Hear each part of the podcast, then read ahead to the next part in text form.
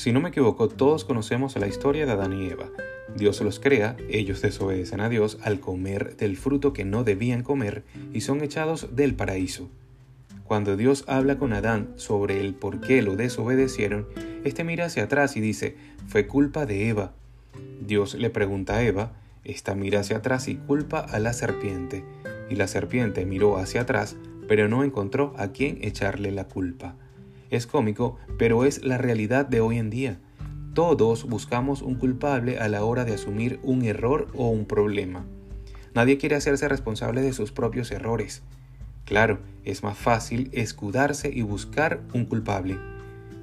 Culpar a los demás es un acto cobarde para no aceptar la responsabilidad que acarrean nuestras acciones. La culpa de que algo salga mal siempre la tiene otro. Pero al momento de lograr algo bueno, ahí no tenemos problemas para reconocer nuestra autoría y nuestra directa intervención. Aprendamos a reconocer nuestros propios errores y asumir las consecuencias de nuestros actos. Te daré una frase que tal vez te aliente. Para ser viejo y sabio, primero hay que ser joven y estúpido.